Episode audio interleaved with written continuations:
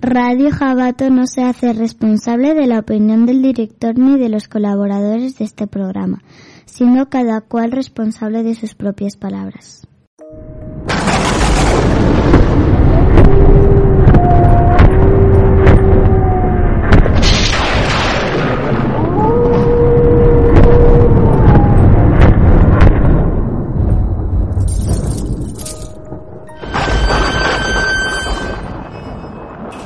¿Conocemos a todos los animales que habitan en nuestro planeta? ¿Hay mitos y leyendas que no sean realidad o no? ¿Qué es la criptozoología? Hay historias que os vamos a contar, os van a sorprender.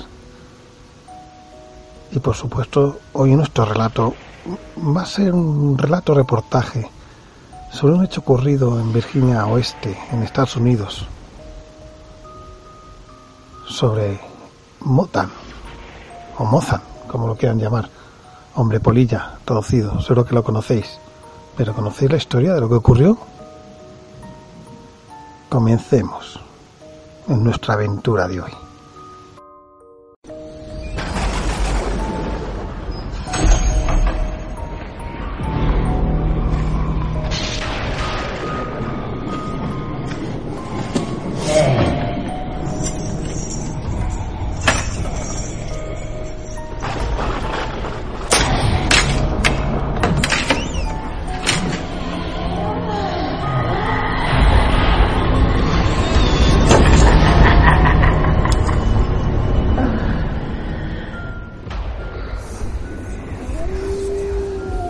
RJ y ya ha llegado dar con las criaturas que hoy van a estar con nosotros. Tendremos a Álvaro, nuestro investigador, duende travieso, nuestra criatura de las nieves como John Dee y a nuestra otra de nuestras criaturas, a Sara Ponce. Y por supuesto a nuestra criatura celestial del espacio, María Salmón. Ya estamos preparados aquí en nuestros aposentos, aquí en las sombras. Al final de la escalera.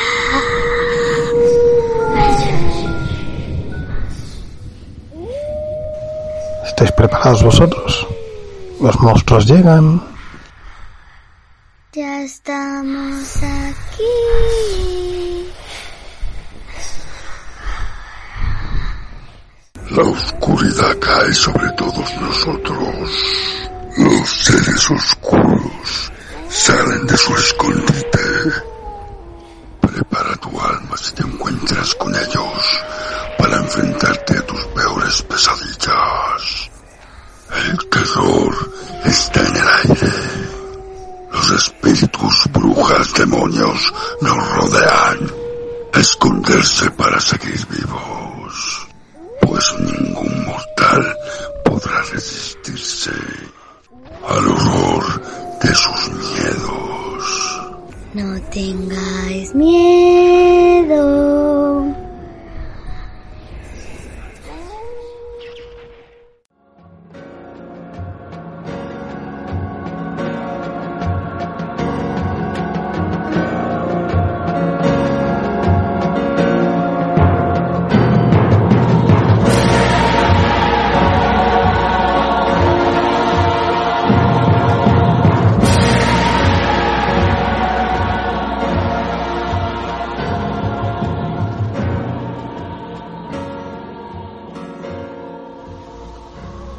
Dentro de las tantas ramas que tiene la ciencia, hay algunas que prácticamente no las conocíamos.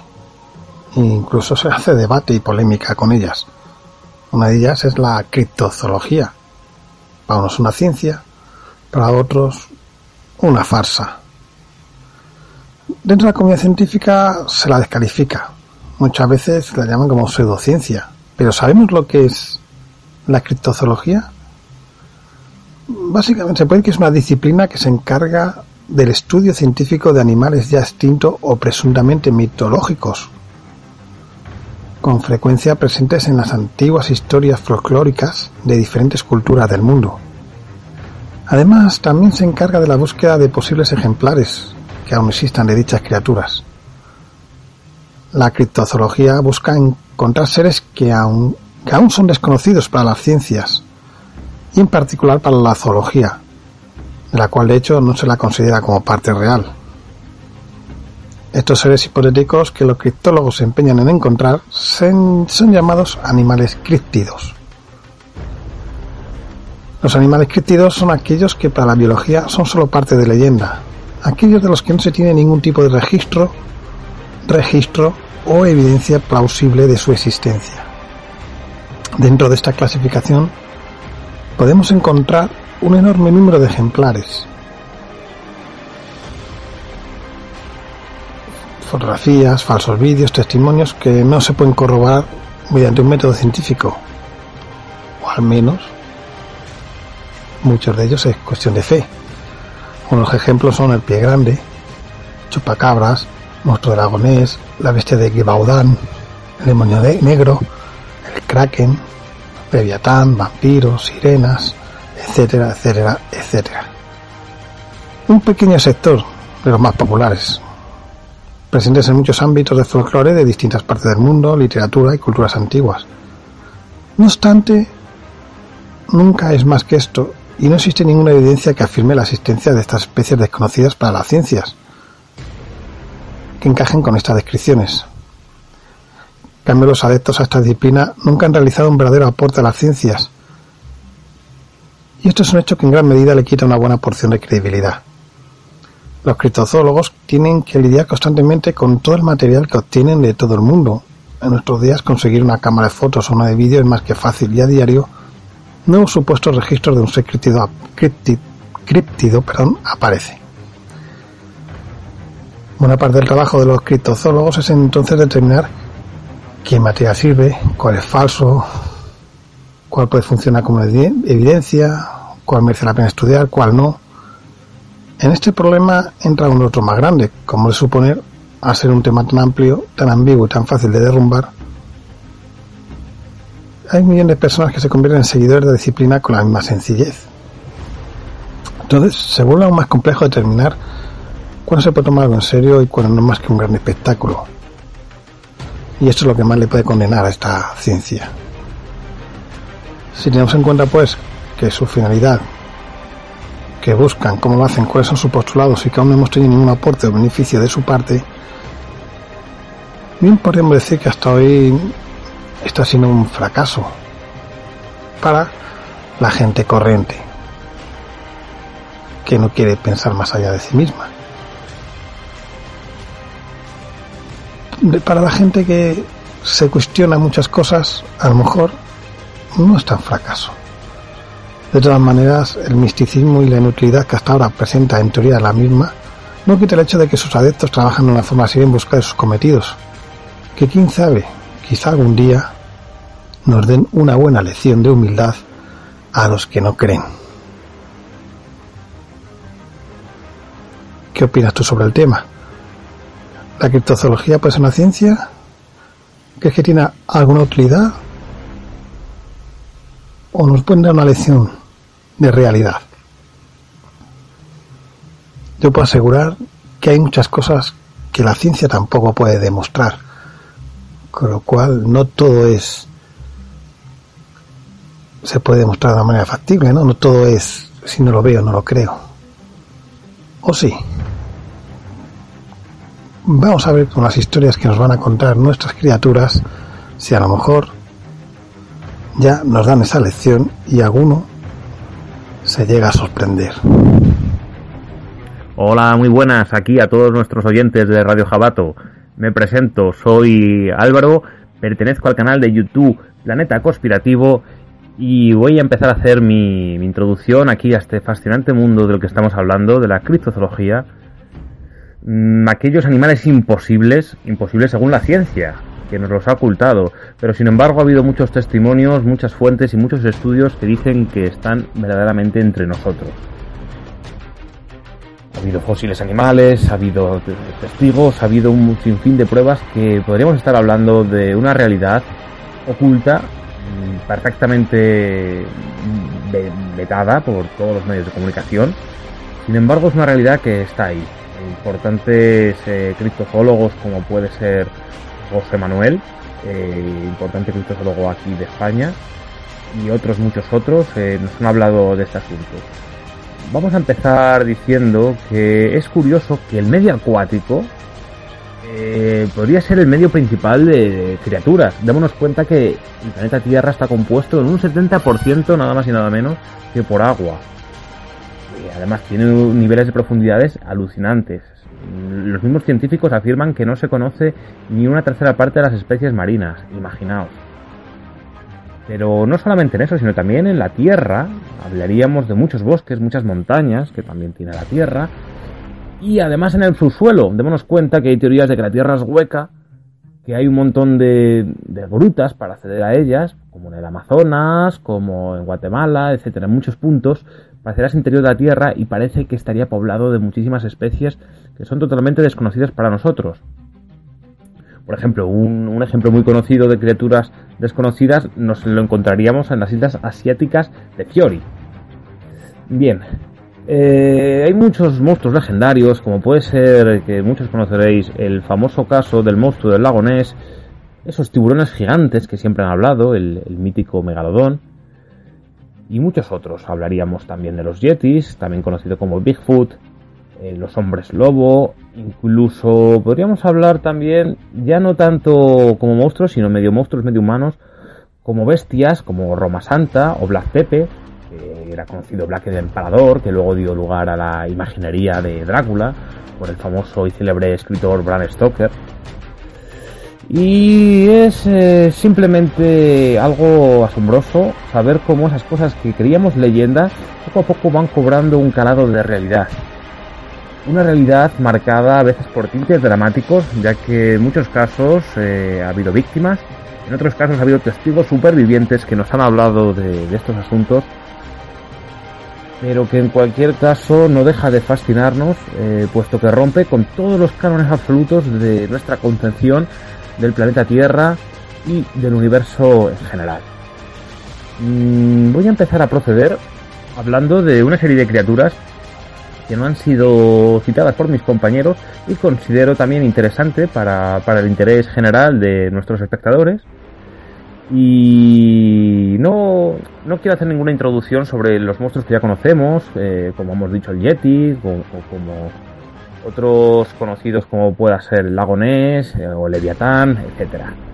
Aquí voy a empezar por uno que es conocido como nada más y nada menos que el Monkele Bembe. Bien, el Monkele Bembe es el que literalmente significa el que detiene los ríos. Eh, fue conocido como Mbembe en Camerún y Amali en Gabón. Eh, estaríamos hablando aquí de una bestia eh, que pertenecía a la mitología de estas culturas de, África Central, pero la, la, localizaríamos concretamente en los pantanos del río Licuala Asherbes, que pertenecería a la República Popular del Congo, y también eh, podríamos estar hablando de, la República Centroafricana, concretamente unas tribus muy concretas que son los Banziris, que aquí le llamarían el Songo, en la tribu de los Bandas hablarían del Badigi, que literalmente es el hielo acuático, y en el distrito de Virao recibiría el nombre de Guarenú. También en Valla se le llama Diva.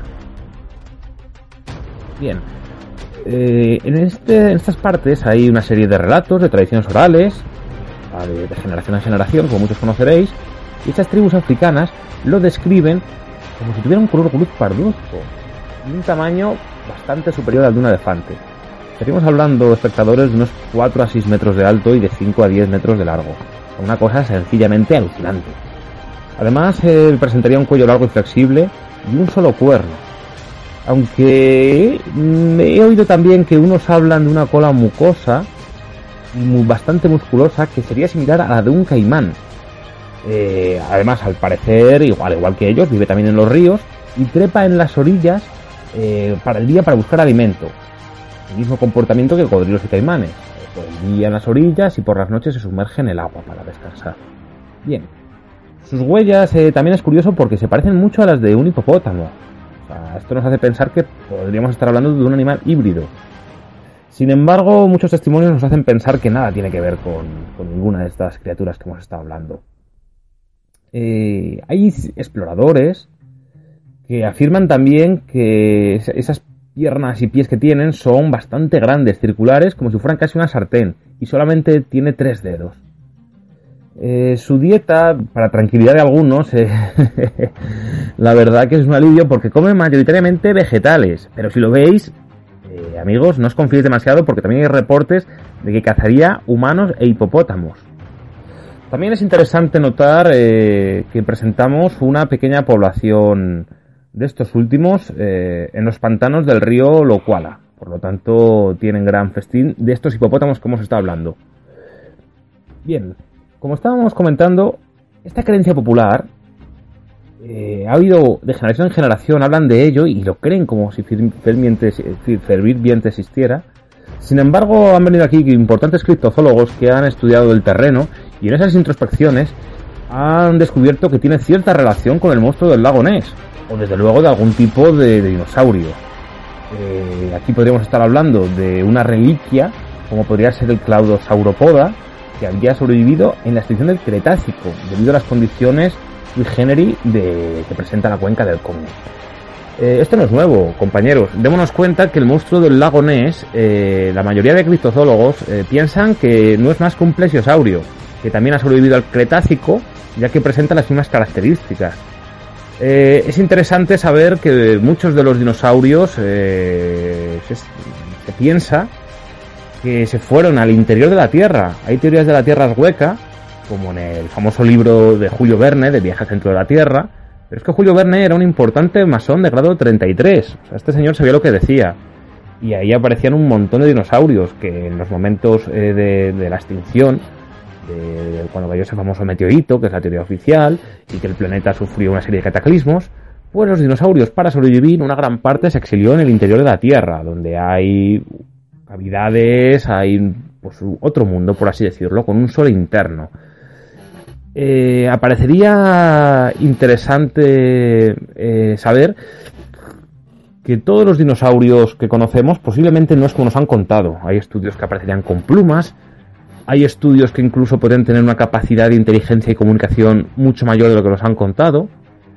Incluso quizás han evolucionado a lo que conocemos como reptiloides. Pero bueno, esto aquí entraríamos ya en conspiración y no quiero hablar de ello. Sin embargo, es interesante saber que, que estas existencias también, la Tierra puede dar una serie de características para que algunos, especialmente los del agua, pudieran sobrevivir a esas condiciones adversas que sufrió el planeta hace millones de años.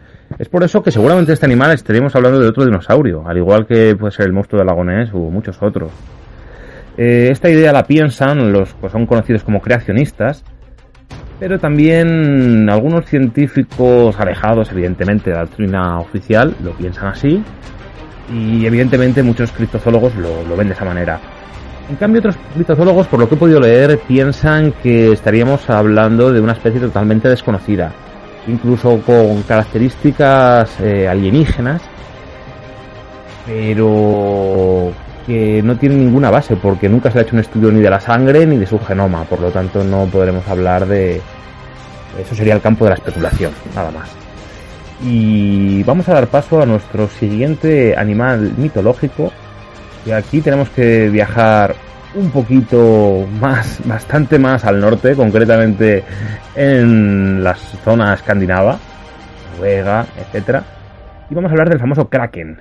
Bien, para hablar del Kraken diremos que es una criatura que forma parte de la mitología escandinava, valga redundancia, y bueno, los testimonios lo describen como un tipo de pulpo o calamar gigante que en el pasado emergía de, las aguas, emergía a grandes profundidades y atacaba a los barcos.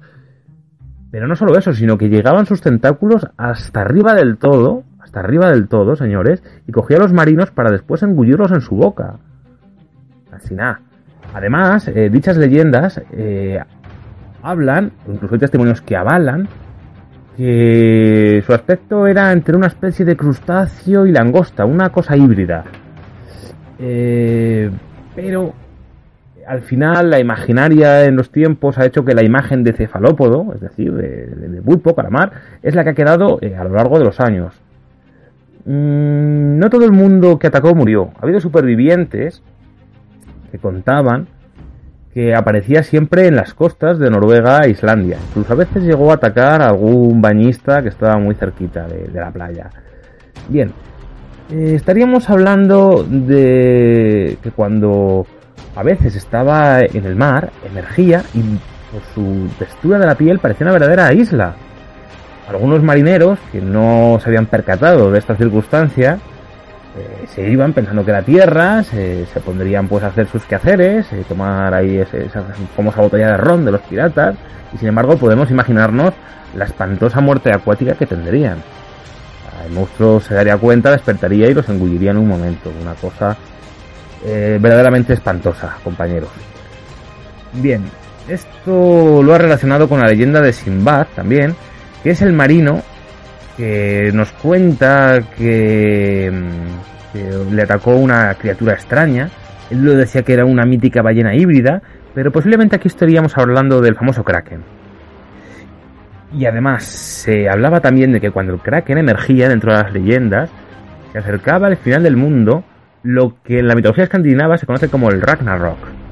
Esos famosos relatos que todos hemos escuchado de, los vikingos cuando querían alcanzar el Ragnarok, la ceremonia de, cadáveres vivientes para después acceder al Valhalla de los dioses. Un relato curioso.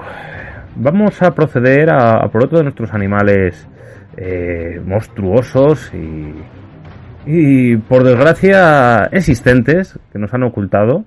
Y no es otro, nada más y nada menos, que es, es que es bastante extraño de, de pronunciar, pero lo podríamos llamar eh, como el, celecanto, una especie de celecanto, que los celecantos son peces de aletas lobuladas que se creían extintos desde el periodo Cretácico, hasta que en 1938 un ejemplar vivo fue capturado en las costas orientales de Sudáfrica. Junto con los peces pulmonados, los seres vivos más cercanos de los vertebrados terrestres serían estos celefantos, aparecieron en el periódico en el periodo devónico, compañeros, aunque la mayor cantidad de restos fosilizados pertenece al periodo carbonífero. Pues bien, eh, esto se descubre en 1938 se descubrió que existían un grupo fósil 80 millones de años después. Bien, fue capturado por pescadores a unos 60 metros de profundidad en el río Kaluma, en el sur de África Media. Medía 1,5 metros de longitud y pesaba unos 50 kilos fue desembarcado es London, que forma parte de la República de Sudáfrica. La verdad que es bastante interesante este caso. Eh, no le quiero dar mucho más bombo porque aquí estaríamos hablando de un fósil milenario, pero que posiblemente no se haya encontrado ningún tipo de, animal viva, eh, ningún tipo de, de, forma viva de este, de este fósil. Bien, eh, voy a proceder, bueno, por el tiempo no quiero ocupar mucho más espacio, sin embargo considero interesante este testimonio, bastante sanguinario y perverso, podríamos decir, que nos remontaríamos aquí al año 1764 en tierras de Aveyron y aquí estaríamos hablando de la bestia de Gebaudan. Este, esta bestia criptozoológica legendaria se le atribuyen más de 130 muertes de campesinos. Y además el problema es que la mayoría encima eran mujeres y niños. Fijaros que qué barbaridad si tenía algún tipo de inteligencia este animal, qué perversidad y qué crueldad estamos, estamos hablando. Bien, estas víctimas se, encontraran, se encontraban completamente despedazadas por esos dientes gigantescos de algún animal. Además, no solo eso, sino que también presentaba características de, sadismo, de sadismo puro y duro, porque las encontraban decapitadas o incluso partidas a la mitad. Y no se las comía, o sea, no era por alimento, era por el placer de, matar, ¿no? O sea, el verdadero psicópata hecho bestia. Eh, bueno, eh, cuando venían a analizar los forenses decían que era una violencia que no la habían visto nunca en su vida. Sin embargo, además tenía predilección por las personas, porque en el caso de animales domésticos apenas ha habido registros de muertes por esta bestia. Eh, como decimos, esta mayor parte de ataques se encontraron en Aveyron.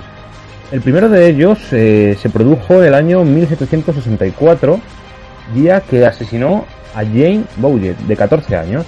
En los tres meses siguientes, la bestia atacó y mató salvajemente a dos niñas, dos niños y una mujer imaginaros, ¿eh? Pero esto no acaba aquí, aquí vamos montando. Ese mismo año, llegamos al invierno, y con el frío el animal entró ganas ya de, atacar. Posiblemente entraría en depresión o en pánico, no lo sabemos, pero empezaron aquí sus verdaderos eh, ataques y verdaderos asesinatos en serie.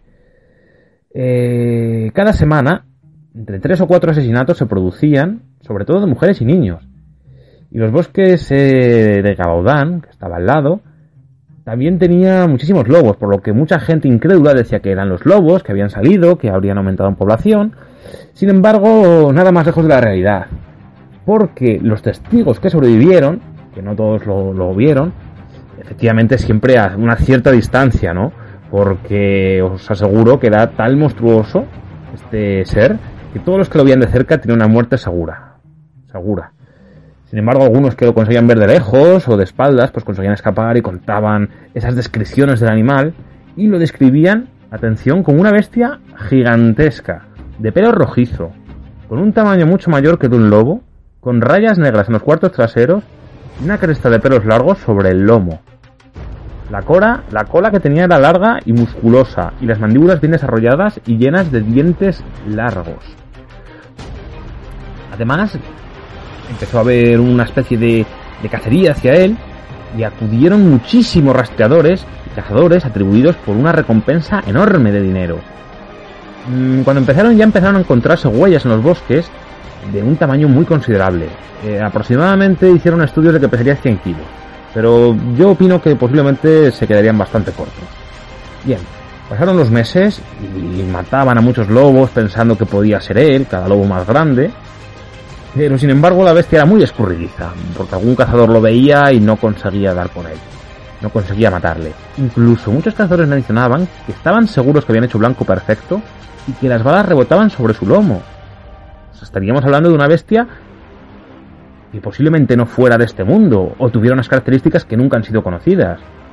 Bien, los aterradores campesinos eh, también ya lo denominaron el demonio venido a los infiernos porque esto no podía ser humano, no, o sea, no podía ser de la Tierra. Bueno, llegó a considerarse un problema tan serio que fue problema nacional y el propio rey Luis XV, el famoso rey Sol, pues tuvo que llamar a una de sus mayores órdenes de caballería, a algunos os gusta la historia, sonará la famosa orden del cuerpo de dragones de caballería, para intentar abatir a esta bestia, pero incluso la mayor orden de caballería del rey Luis XV no dio resultados.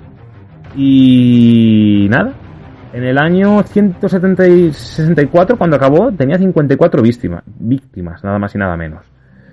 Eh, uno de los capitanes de los dragones, sin embargo, sí que lo vio y dijo que estuvo cara a cara con la bestia. Sin embargo, consiguió darle un golpe con su espada y la bestia huyó y no, no lo mató por lo que pudo contar el relato. Fue el único superviviente que lo vio cara a cara. Y dijo que era tan grande que superaba su propio caballo sin embargo, eh, cogió, eh, en el momento que, le dio el golpe, cogió el caballo y salió como alma que corre el diablo, ¿no? Desapareció. Sin embargo, el monstruo lo empezó a seguir. Por suerte, no era tan ágil. Su caballo tenía mucha más velocidad y agilidad.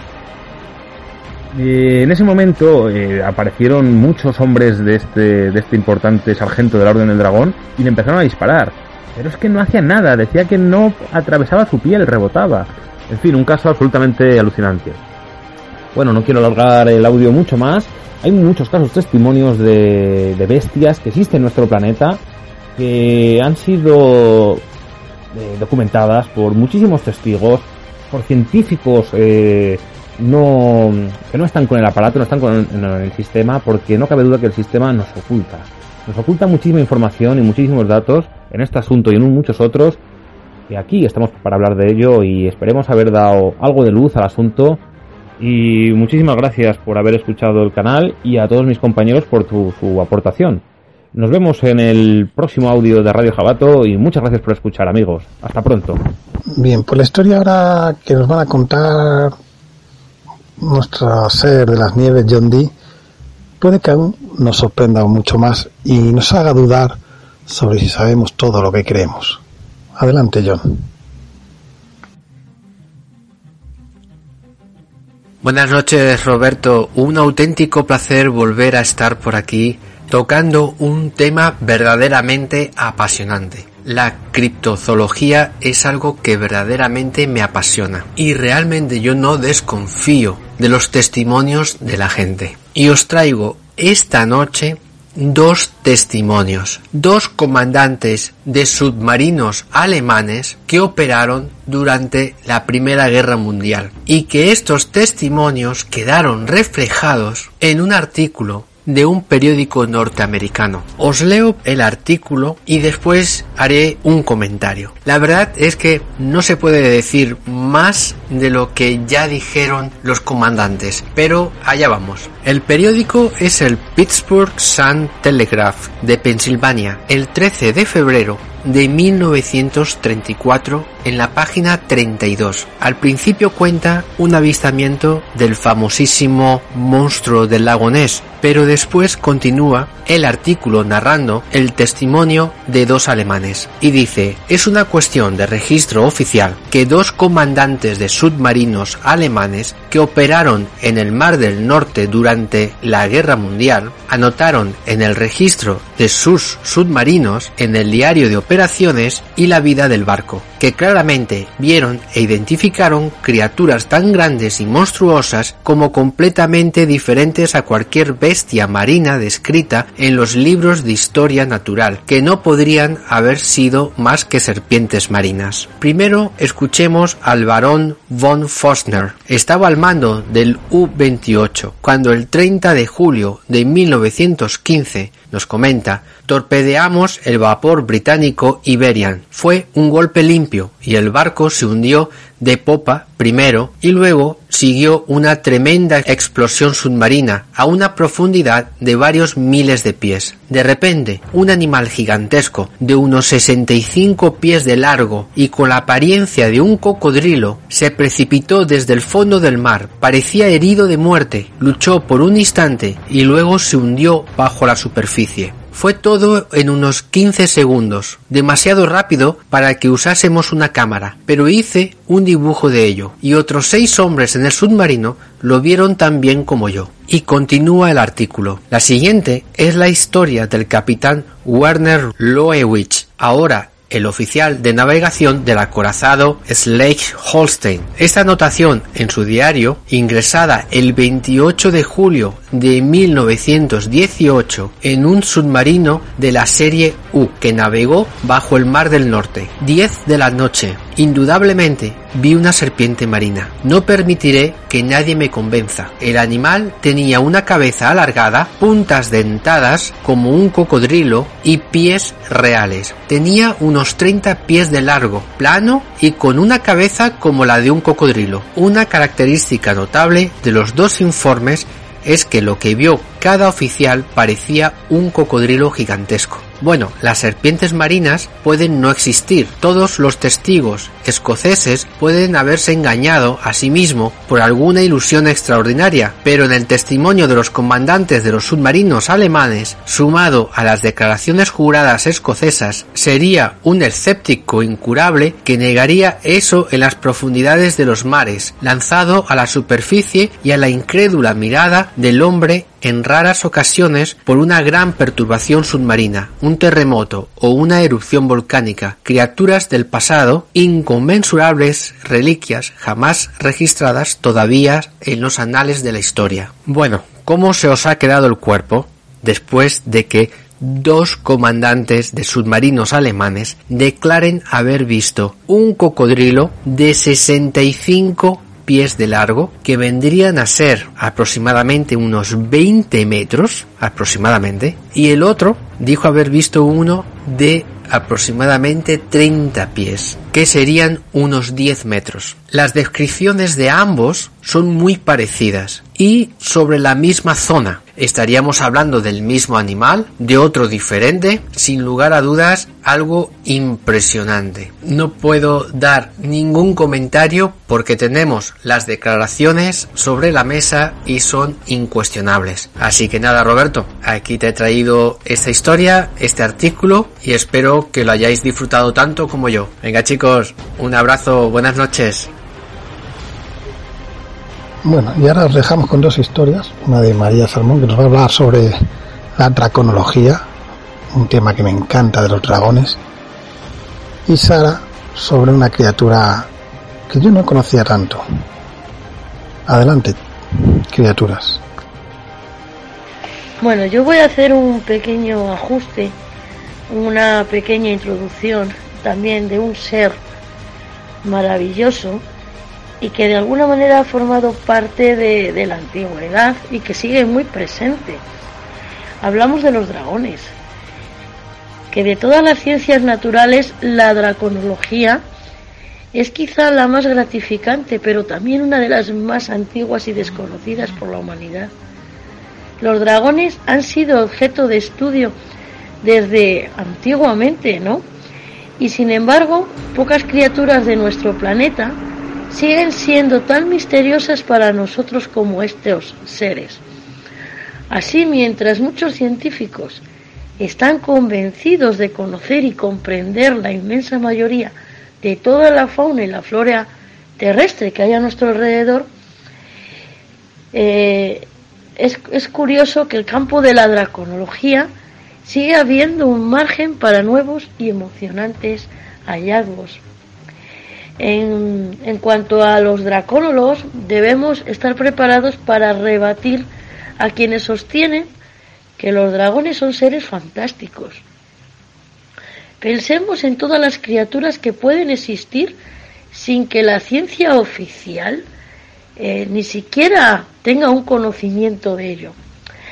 Hay científicos occidentales que oyeron hablar por primera vez del okapi, un pariente de la jirafa, en el año 1883, cuando el señor Harry Johnson descubrió un ejemplar de este animal en el Congo africano. Consideremos asimismo el peculiar caso del ornitorrinco, cuando en el año 1797 perdón, nuestros científicos tuvieron la noticia de esa extraña criatura. No pudieron contener la risa. ¿Cómo iban a creer en la existencia de un mamífero que ponía huevos, tenía pico de pato y los pies palmeados? Incluso cuando se vieron confrontados con la prueba física de la existencia, proclamaron que se trataba de un fraude. Sin embargo, hacia el año 1884, incluso los más escépticos se vieron obligados a cambiar de opinión. Y mientras tanto el ornitorrinco, que es un animal sumamente extraño, y a quienes se empeñaban en negar la existencia. Por eso hay que leer también, eh, que tras leer, por ejemplo, ciertas teorías, como por ejemplo de Charles Darwin, que expone en una obra de 1859 el origen de las especies, todo dracólogo que se precie habrá llegado a la conclusión de que, al igual que todas las demás criaturas del mundo, los dragones han ido evolucionando a lo largo de los siglos para adaptarse a un entorno natural.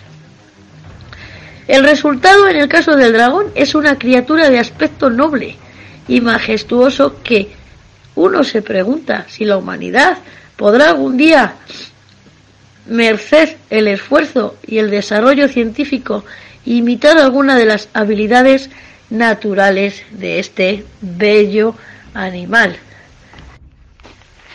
De entre todas las razas de sierpes, ninguna hay comparable al dragón, como ninguna hay que a lo largo de los siglos ofreciera tan profusa materia para el estudio cabal de su propia naturaleza. El aspirante a dracónolo hará bien en retener algunas pistas del filósofo natural y eminente dracólogo Edward Torper, extraídas de la obra de 1607, La historia de las bestias cuadrúpedas. Pues si bien es cierto que las leyendas sobre dragones no abundan las verdades irrefutables, pero hoy en ellas, que también pueda tacharse de enteramente falso, de lo que cabe deducir que el estudioso de los dragones debe buscar información en todas las fuentes disponibles, dejando a un lado los perjuicios. Podemos encontrar cuadros eh, también en, lo que se dice en la época china, ellos aprecian muchísimo a este animal. De alguna manera se sienten muy unidos a estos dragones en su cultura. Ahí podemos encontrar algunos de ellos. Entre los dragones se conoce que ha habido varias especies, ¿no? Por ejemplo, eh, hay por ahí un mapa, a ver si lo encuentro que lo tenía por aquí. En Guatemala hubo una ciudad perdida de los sierpes. En Ilicerber, en Groenlandia, también se han encontrado hallazgos de dragones y también en el castillo Drachenland, en los Alpes alemanes. Luego, en la parte del bosque se pueden se han podido encontrar en algunos estudios el dragón de los lagos, que es un dragón que habitaría dentro del agua. El dragón marsupial, que es parecido al canguro que conocemos hoy en día. En la llanura y en la estepa podemos encontrar a dracos americanos Tess y el culebre, que estos serían los que hoy conocemos como el dragón de Komodo, por poneros algún ejemplo. Y luego en el desierto, en la sabana, el dragón africano, que sería el camaleón, que todos conocemos, sí, ese que cambia de color. por poneros algún ejemplo. Estos serían evoluciones de los antiguos eh, dragones. También el dragón europeo, cuadrúpedo, de los desarrollados eh, color oscuro. También está el dragón asiático y el dragón tibetano. Estos son dragones pequeñitos que se asemejan mucho a las lagartijas que conocemos hoy en día. Y bueno, en el Ártico, eh, según un libro de este señor dracónolo, se encontraba un dragón precioso, el dragón de las nieves. De este no viene muchísima información, así que no puedo haceros una comparativa con algún animal evolucionado en el día de hoy. Pero bueno, yo quería eh, traeros este trocito sobre los dragones, no me quiero extender mucho. Y bueno, es verdad que hay diferentes especies de dragones occidentales, como comentábamos, eh, sobre todo la parte occidental de China. Estos animales son muy apreciados en sus culturas.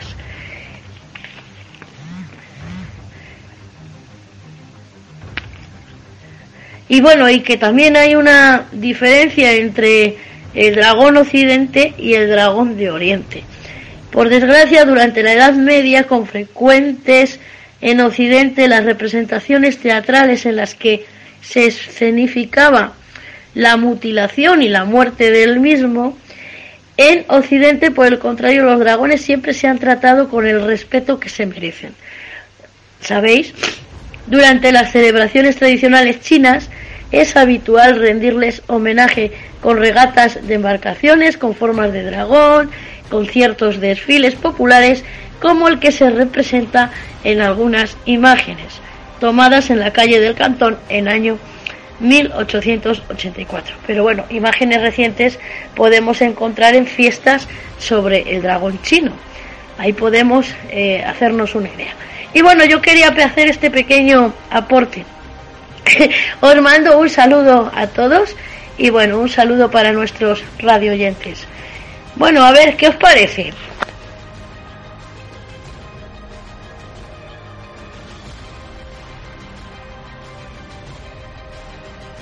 Bueno, Roberto, y ahí va mi primicia. La primera vez que escuché, voy a hablar del guanabalo. ¿Y qué es el guanabalo? Pues es un ser que todavía físicamente no se ha descubierto, que yo sepa. Yo ya no sé si esto es místico o se trata de un animal real. El guanabalo vive en las tierras altas de Papua Nueva Guinea. Tengo conocimiento de su existencia desde 1992, que es cuando yo puse por primera vez el pie en esta isla, en la parte indonesia, en Irian. He trabajado allí durante seis años seguidos organizando trekking por las tierras altas y llevando a gente a que conozcan a estas tribus tan peculiares. Y he convivido con ellos bastante tiempo de alguna manera nos hemos ganado su confianza y puedo decir que entre ellos tengo verdaderos amigos, aunque a veces me cuesta mucho trabajo entenderles, porque tienen un lenguaje muy parco, muy cortito, con muy poquitas palabras y cada palabra puede significar varias cosas, con lo cual entenderse no es fácil. Pero ellos me hablan de un ser mitológico, que es un animal, que se llama Guanabalo, que es muy poderoso, que es muy grande. Y es como una serpiente con patas y puede tener dos cabezas. Puede medir hasta 5 metros y tiene los ojos amarillos. Más cosas sobre el guanabaro. Eh, parece ser que es un reptil, pero su piel también aparece pelo.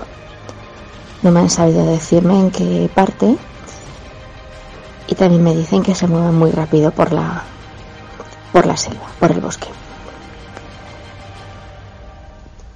Puede ser agresivo, pero también te puede proteger. Y aquí viene la parte mágica. Ellos dicen que si te mira fijamente a los ojos te puede embrujar. Es esa parte que nunca entiendo. entiendo. Todo esto es curioso, es muy curioso. ¿Por qué? Pues porque aunque yo nunca me creí estas historias, porque me, me hablaban también de otros animales, así como serpiente con patas y, y bueno, como, como muy extraños, ¿no? Como veces que no tenían aletas. Yo decía, sí, sí, sí, bueno, yo no los he visto, creí que era parte de, de su imaginería. Y el caso es que en alguna, en el lago Sentani las mujeres los dibujaban bueno, pues será parte de esa mitología. ¿Qué ocurre? Que con el paso del tiempo, esa isla se sigue investigando muchísimo y se van descubriendo especies nuevas cada muy poquito tiempo, pues casi como dos especies al año se van descubriendo. ¿Y cuál fue mi sorpresa? Cuando la serpiente de dos cabezas se descubrió allí. Me da que pensar que tal vez el guanabalo existen y que esa parte mágica y mística es la que ellos, bueno, le han, echado imaginación para protegerse, ¿no? Y, para darle ese, ese halo de, de majestuosidad, ya que es un bicho un tanto extraño. Tiene otra argumentación también, ¿no? La existencia del guanabaro. Geográficamente, la isla de Papua Nueva Guinea está prácticamente encima de Australia y quien sepa un poquito de geografía sabe que por allí pasa la línea de Wallace. Esta diferencia, la diferenciación de la línea de Wallace se llama así porque este científico se dio cuenta de que en esta parte del planeta no había, no hubo glaciación. ¿Qué pasa? Que existen animales y plantas anteriores al periodo glacial. Y los animales son muy extraños. Pues vamos a ver quién podía imaginar cómo era un ornitorrinco. Un pico de pato, unas garras, pelo, pone huevos. No sabemos si es un parece un mamífero pero es un ovíparo, es rarísimo. También tenemos un kiwi, que es un, es un pájaro que en lugar de tener plumas tiene púas. Es decir, hay una serie de animales extrañísimos y muy, muy, muy antiguos, con lo cual cabe la posibilidad que este ser, el guanabalo, exista y todavía no lo hayamos descubierto. También podemos encontrar relativamente cerca al dragón de Komodo, He tenido la oportunidad de verle en diferentes ocasiones en esa isla y os puedo asegurar que es enorme, enorme y muy rápido. Se mueve muy deprisa y es, un, es muy muy grande. Y también en esta isla también está en la línea de Wallace. Con lo cual creo que el, el tiene una posibilidad. Puede que exista a lo mejor no es tan mágico ni tiene esa fuerza en la mirada que te deja hipnotizado, A lo mejor a ellos los que le pasaba es que les paralizaba el miedo. No lo sé. Pero vamos a dar la oportunidad y que tal vez exista y que en algún momento lo descubrirán. Pues ahora os toca a vosotros. ¿Existen las criaturas? ¿Existe un mundo desconocido para nosotros? ¿Farsa? ¿Teatro? ¿Ciencia? ¿Mito? ¿Leyenda? ¿Realidad? Nosotros os dejamos como siempre el mensaje. Creer o no creer ya depende de vosotros.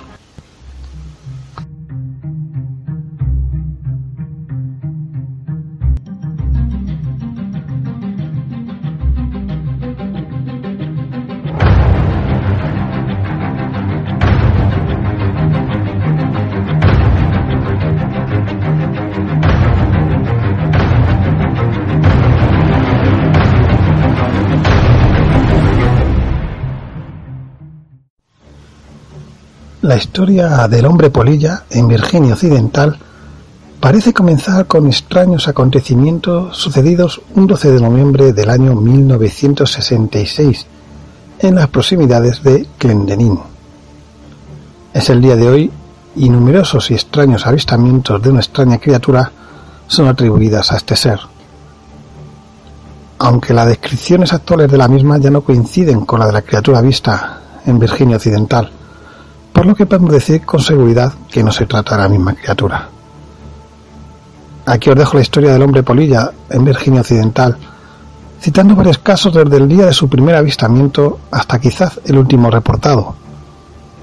Ya verás porque esta historia, que incluso ha inspirado la película de Mountain Prophecies del año 2002, protagonizada por Richard Gere, parece haber tomado revuelo con el lanzamiento de la película. A continuación, uno de los casos más impresionantes y detallados que hacen dudar a la gente que dice que los seres mitológicos y de leyenda no existen. Muy entrada, la noche del 15 de noviembre, a las once y media, para ser más precisos, el turno de avistar al hombre pluilla le tocó a dos jóvenes parejas de Point Pleasant, Virginia Occidental, el señor y la señora Roger, Roger Scarberry y el señor y la señora Steve Mallet, quienes pasaban por los alrededores de una planta de TNT abandonada cuando vio en la oscuridad dos brillantes círculos rojos. Roger, quien era el que conducía ese día, frenó en seco. Describió a un ser con grandes hipnóticos ojos rojos, de color grisáceo y con forma humanoide de unos seis a siete pies de estatura, con grandes alas que se encontraban plegadas contra su espalda. Según Roger, la criatura se dirigió caminando con sus dos robustas piernas, como las humanas, hacia la puerta de la planta. Los jóvenes estaban completamente aterrorizados. Entonces Roger, a petición de Steve, pisó el acelerador y se alejaron del lugar muy rápidamente. Pero al poco tiempo vieron a esta misma criatura, si no es que era otra, en una pequeña colina cerca de la carretera por la que transitaban. Desplegó sus grandes alas como de murciélago y se elevó en el aire, persiguiendo inmediatamente su automóvil, que iba a una velocidad de más de 100 kilómetros por hora. Roger afirma que a esa velocidad el ave se mantenía cerca de ellos sin siquiera batir sus alas y prosigue contando que habían notado un gran perro muerto al lado de la carretera, pero cuando volvieron unos minutos más tarde, el perro ya se había ido. Por su parte, Marie Malet dice que oyó a la criatura haciendo un sonido como el chirrido de un gran ratón. Esa noche, los jóvenes decidieron que tenían que hacer saber lo que les sucedió, contándolo así al alguacil suplente, Miller Halstead, quien les escuchó el relato de cómo la criatura los persiguió por la autopista 62 hasta los límites de Point Pleasant. Ahora, para hacer contraste con este anterior relato, les cuento que hubo un avistamiento con extraños resultados alrededor de las diez y media de la misma noche, es decir, con una hora de diferencia. Nivel Patricks, un contratista local de mano de obra para construcción que vivía en Salem, a unos 90 kilómetros de Point Pleasant, estaba viendo la televisión cuando repentinamente, repentinamente la pantalla de este se oscureció. Dijo que un patrón extraño en espiga llenó la pantalla y luego escuchó un estridente silbido que venía desde afuera, que se elevó, se elevó en tono y luego cesó. El perro de Newell, que se encontraba en el porche el frontal de la casa, empezó a aullar, por lo que decidió salir a ver qué sucedía. El perro ya estaba frente al granero de heno a unos 140 metros de la casa. Newell, linterna en mano, enfocó hacia esa dirección, permitiéndole notar dos círculos u ojos de color rojo, semejantes a reflectores de bicicleta. Neville pensó que esos no eran ojos de ningún animal. Supongo que por su gran tamaño, como dicen los otros testigos. Pero lo que miró lo asustó. Mientras tanto, su perro, que era un experimentado perro de caza, corrió por el patio persiguiendo al ser de los ojos rojos. Newell le pidió que se detuviera, pero el perro no le hizo ningún caso. Newell se dio la vuelta para ir por su propio arma, pero luego tuvo demasiado miedo como para volver a salir. Esa noche durmió con el arma apoyado al lado de la cama. Por la mañana notó que su mascota no estaba por ninguna parte. Dos días más tarde, después de lo ocurrido y con su mascota aún perdida, Newell ya había leído en el periódico sobre los avistamientos de la criatura esa noche en Point Pleasant. Una noticia que leyó decía que uno de los integrantes de un grupo de cuatro jóvenes que vio un extraño ave en la planta de TNT contó que al llegar a los límites de Point Pleasant vio un gran perro yaciendo a un lado de la carretera y que algunos minutos más tarde el perro ya no estaba. El joven dijo que hasta incluso bajando del automóvil a buscar el cuerpo del perro, tomando en cuenta que lo habían visto apenas unos pocos minutos antes. El impresionado lector solo pudo pensar inmediatamente en su perro, que nunca regresó, y casi sin lugar a la mínima pizca de dudas, podemos decir que era el mismo. Por el revuelo de la historia de los jóvenes y su encuentro con la extraña criatura, el 16 de noviembre se celebró una conferencia de prensa en la Corte de Justicia del Condado, con las dos jóvenes parejas que dijeron haber visto a esta criatura. El aguacil, que conocía a los cuatro jóvenes de toda su vida, no pudo menos que tomarse el asunto muy en serio, alegando que ellos nunca habían tenido ningún problema y que por tal motivo no tenía razón alguna para dudar de la historia contada por los jóvenes. La historia del hombre polilla en Virginia Occidental y los relatos de los extraños avistamientos se extendieron rápidamente por todo el mundo. Fue con ocasión de esa conferencia que la prensa llamó a la extraña criatura de Mothman, hombre polilla. La historia de Mothman, especialmente en Point y sobre todo en los alrededores de la planta de TNT, no terminaría allí. El 16 de noviembre, un matrimonio y una señora llamada Marcella Bennett vieron una rara luz roja que se movía en el cielo sobre la planta de TNT. La señora Bennett dijo que no era un avión y que nunca pudo averiguar qué era. En la región había muy pocas casas. Una de ellas era de la familia Thomas. La señora Bennett tomó su automóvil y condujo hacia la casa de los Thomas tan solo unos minutos más tarde. Al bajarse con su bebé en brazos, una figura se movió cerca del automóvil.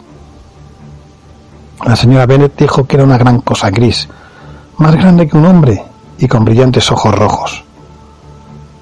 La señora Bennett se asustó tanto que dejó caer a su bebé, pero apenas pudo lo levantó y corrió para entrar en la casa. Cerraron la casa todos adentro, estaban histéricos, mientras Mothman los miraba por las ventanas desde el porche. Las asustadas personas llamaron a la policía, pero cuando al fin los agentes hicieron presencia, la criatura que los miraba por la ventana había desaparecido. Sin lugar a dudas, esa noche fue toda una pesadilla para los infortunados lugareños. Todo indicaba que la planta de TNT era la guarida del hombre polilla. Y es que verdaderamente en Virginia Occidental no había mejor lugar para esconderse. Cientos de acres de bosques conforman ese área y allí hay grandes cúpulas de hormigón que durante la Segunda Guerra Mundial se utilizaban para almacenar explosivos. Hay toda una red de túneles en el área que permitiría a Mothman moverse sin ser visto. El área de Mason County cuenta con la reserva animal McClinton Wilfield Station, en la que abundan escapadas, escarpadas colinas, bosques muy densos y humedales y estanques. Esto a tan solo 7 millas de Point Pleasant. Todas estas condiciones del área la convierten en el lugar ideal para que una criatura como Botman pudiera esconderse cuando lo necesitara. El 20 de noviembre por la noche, cinco adolescentes conducían por Canvas Creek cuando de repente se sorprendieron al ver claramente alumbrada por la luz de esos faros de su automóvil a una criatura parecida a un pájaro del tamaño de un hombre, parada al lado de una cantera. Inmediatamente, como fue vista, la criatura dio la vuelta y corrió hacia el bosque. El 24 de noviembre, el hombre polilla fue visto volando por cuatro personas, siempre sobre el área de la planta de TNT. Y en la mañana del 25 de noviembre, Thomas Uri, que estaba conduciendo con destino hacia su trabajo por la ruta 62, que pasa por el norte de la planta de TNT, dijo haber visto una alta criatura gris con forma humana de pie en un campo ubicado junto a la carretera, y que luego ésta extendió sus alas y comenzó a volar, dándole persecución a su automóvil. Inmediatamente reportó este avistamiento al alguacil de Ploin Siguiente día, la señora Ruth Foster de Charleston vio al supuesto hombre polilla parado sobre el césped enfrente de su casa. Avisó a su cuñado que la criatura ya no estaba cuando salió a asomarse. Y en la mañana del 27 de noviembre, Mottman habría perseguido a una chica de 20 años de edad llamada Cooney, que conducía de la iglesia hasta su casa. Al pasar el, el trayecto de las verdes y desoladas praderas praderas de campo de golf del condado de Mason, vi una gran figura gris de al menos siete pies de estatura, muy ancho y con forma humana. Según la chica, lo que más le llamó la atención fueron sus grandes, redondo e intensamente brillantes ojos rojos que la miraban, que la miraban con efecto hipnótico. Esta chica también contó que vio a la criatura desplegar sus alas las que parecían tener una envergadura de 10 pies, y luego alzar vuelo de manera totalmente vertical como lo hacen los helicópteros, lentamente y sin aletear, para luego volar directamente hacia el automóvil mientras fijaba sus grandes ojos rojos sobre su cara y entonces pasar volando muy bajo sobre su cabeza. Parece ser que este fue el único encuentro a pleno día con el hombre polilla. Y a pesar de esto, las descripciones que se tienen sobre su apariencia no son muy detalladas, aunque no hay contradicciones sobre la misma. Existen recopilaciones de relatos antes de las apariciones de El hombre polilla que mencionaban extrañas luces sobrevolando sobre la planta de TNT, lo que luego llevó a relacionarlas con los avistamientos del extraño ser, lo que hace pensar que puede ser una criatura extraterrestre Además de eso, para el otoño del año 66 se comenzó a escuchar decir de televisores y teléfonos que daban problemas y de automóviles que quedaban varados en la carretera de los alrededores de la planta de TNT. Pero esto parece estar más relacionado con los ovnis en sí que con la criatura objeto de este artículo. John Keel, famoso investigador forteano, escritor del libro de Modern Prophecies, libro del que se ha extraído mucho de este material que estamos contando, Llegó a recopilar información a Point Pleasant un 7 de diciembre de 1966. Al recién llegado prontamente le comenzaron a confiar detallados relatos sobre avistamientos de ovnis en los alrededores y sobre el río. Asimismo investigó todo el asunto del colapso del puente llamado Silver Brick, nombre que se le dio a causa del color de su pintura de aluminio. Bien, mucho se rumoreaba que todo el asunto de los ovnis y del hombre polilla era un presagio del colapso del puente. Pero Kiel nos recuerda que el puente fue construido en 1928 y que a pesar de ser una maravilla en esos años, ya para los 60 dejaba mucho, mucho que desear, pues ni siquiera estaba diseñado para soportar tan pesado tráfico. En el año 1986, supuestamente se volvió a ser visto Mothman. Al poco tiempo ocurrió el desastre nuclear de Chernobyl, despertándose así nuevamente la idea de que hay una relación entre suceso siniestro y la aparición de la criatura. El asunto de tomar los avistamientos de criaturas como presagios de catástrofes no me parece para nada coherente. Y es que no hay estadística que esté a favor de esto. Creo que ustedes también estarán de acuerdo.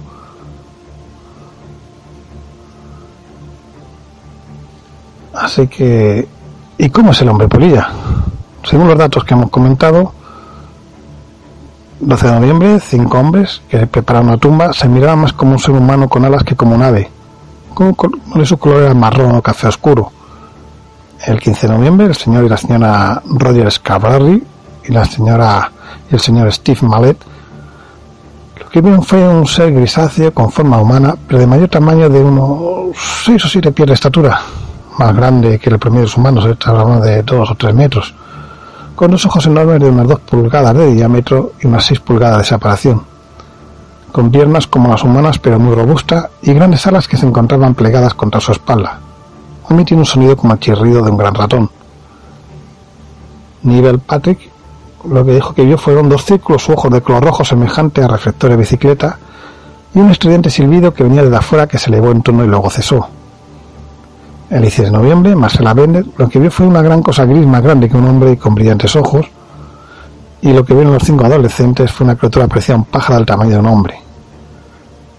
Thomas Uri, una alta criatura gris con forma humana, y Connie, la chica, acordé de adolescente, pues una gran figura gris al menos de siete pies de altura, casi tres metros o cuatro, y muy ancho con forma humana, grandes, redondos e intensamente brillantes ojos rojos. La criatura desplegó sus alas, las que pueden tener una envergadura de 10 pies. Formamos todo y esa es la figura de que podría tener Mothman. ¿Real o ficción? ¿Invención popular o psicosis en masa? Lo dejamos a vuestra imaginación. Creer o no creer cosa vuestra, pero por si acaso, yo en 2036 no andaría por la zona.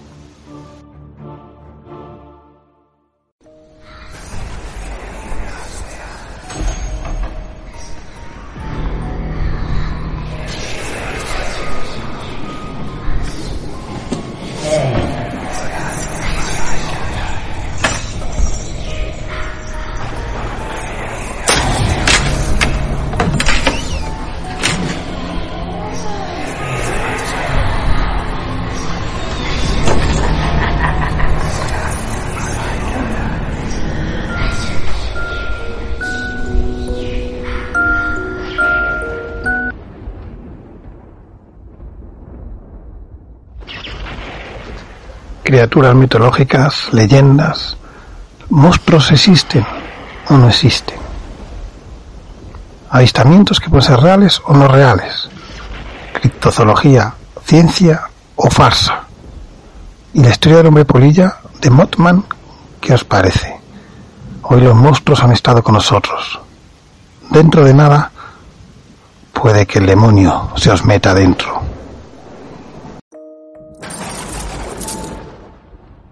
Aquí ya estamos resguardados en las sombras.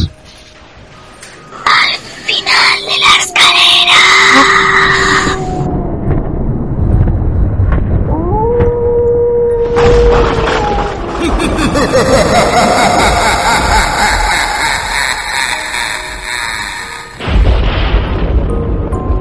¿Estáis seguros de estar solos?